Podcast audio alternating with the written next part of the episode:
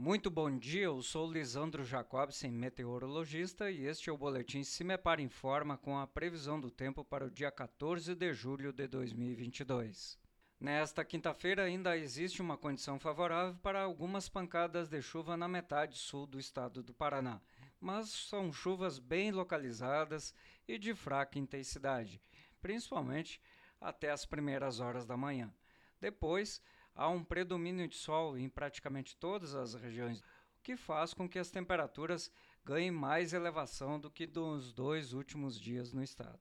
Amanhecer de temperatura mais amena no centro-sul e nos Campos Gerais, com valores em torno dos 10 graus, mas esquenta rapidamente no estado e até faz um pouco de calor, especialmente no noroeste, bem na divisa com Mato Grosso do Sul e São Paulo, em torno de 28 graus de temperatura máxima.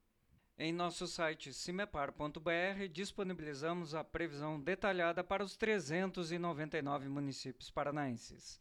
Cimepar Tecnologia e Informações Ambientais.